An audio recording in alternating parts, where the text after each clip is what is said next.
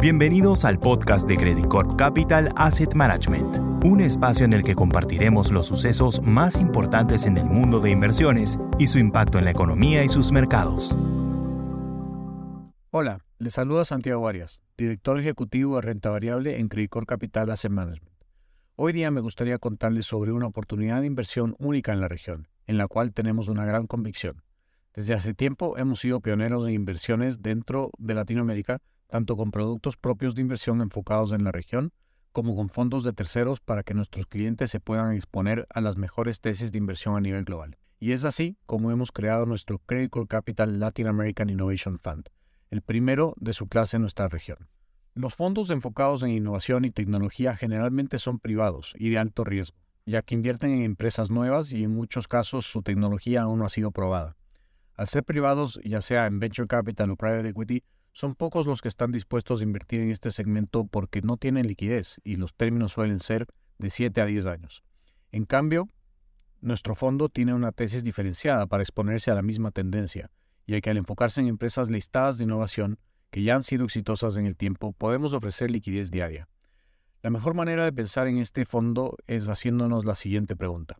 Si pudiéramos volver en el tiempo hubiéramos invertido en un fondo que tenga como sus principales inversiones a Amazon, Apple, Google, Tesla, entre otras? La respuesta es obvia, pero la única forma de volver atrás en el tiempo es justamente yendo a otra región en donde todavía no ha sucedido ese gran cambio tecnológico que ya se dio en Estados Unidos en los últimos 20 años.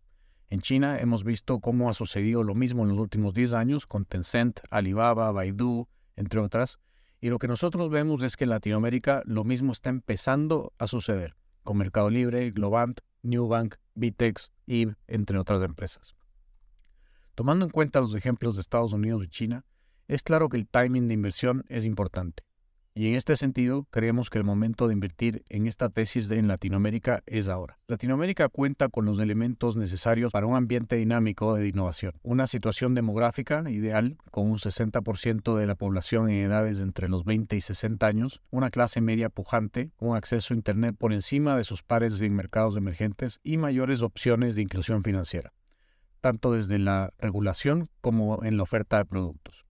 Esto nos lleva a esperar que el consumo interno de la región experimente una tasa de crecimiento superior al promedio mundial y muy por arriba del crecimiento del PIB de la región. La tecnología y la aparición de empresas innovadoras coinciden con cambios de paradigma en el continente y nos permite concluir que estos se darán de manera dinámica, rápida y en algunos casos exponencial. Reflejo de esta dinámica es que hoy el mayor banco de Latinoamérica, en términos de clientes, no tiene una sola agencia y cuenta con escasos 10 años de existencia y que en Brasil más del 50% de los universitarios se gradúan de programas de educación a distancia. Las brechas y complejidades que existen en Latinoamérica abren espacio para que empresas innovadoras, a través de sus modelos disruptivos, incrementen la bancarización, facilitar el acceso a la salud, mejorar los niveles educativos, entre otros temas importantes. La disrupción a través de la tecnología que caracteriza a sus modelos les permite ser más dinámicos en la implementación y menos costosos para el consumidor, mientras ofrece un nivel de servicios superior al de las empresas ya establecidas. La digitalización es lo que permite a estas empresas llegar a un número de usuarios que antes tomaba décadas. El tamaño de mercado y el ambiente regulatorio favorable ha permitido a Brasil convertirse en el Silicon Valley de Latinoamérica. Sin embargo, empresas argentinas, mexicanas, chilenas, colombianas están presentes con modelos de negocio que las han llevado a traspasar sus respectivas fronteras y ser parte del día a día del consumidor como son Mercado Libre y Rappi, mientras otras son el motor de transformación energética como SQM o WEG. En los últimos meses, pero principalmente en las últimas semanas, el sector tecnológico junto con empresas de alto crecimiento se ha visto impactado por la rápida subida de tasas y la subsecuente reducción de apetito de riesgo que esto conlleva. Los titulares anunciando despidos masivos o de quiebra de bancos relacionados a la industria de innovación han generado alarmas. Sin embargo, en momentos de turbulencias el mercado tiende a no discriminar de manera precisa y castiga en exceso también a empresas que no lo merecen.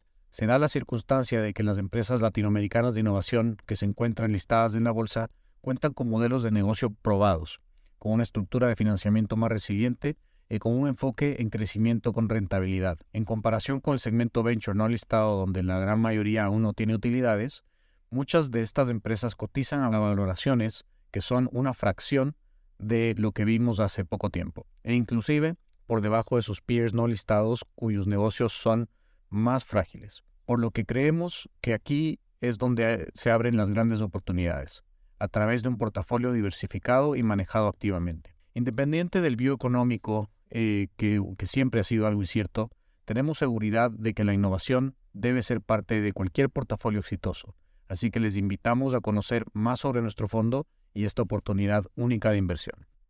Sin más, les envío un gran saludo y espero que esto haya sido útil para ustedes. Adiós. Credicorp Capital Asset Management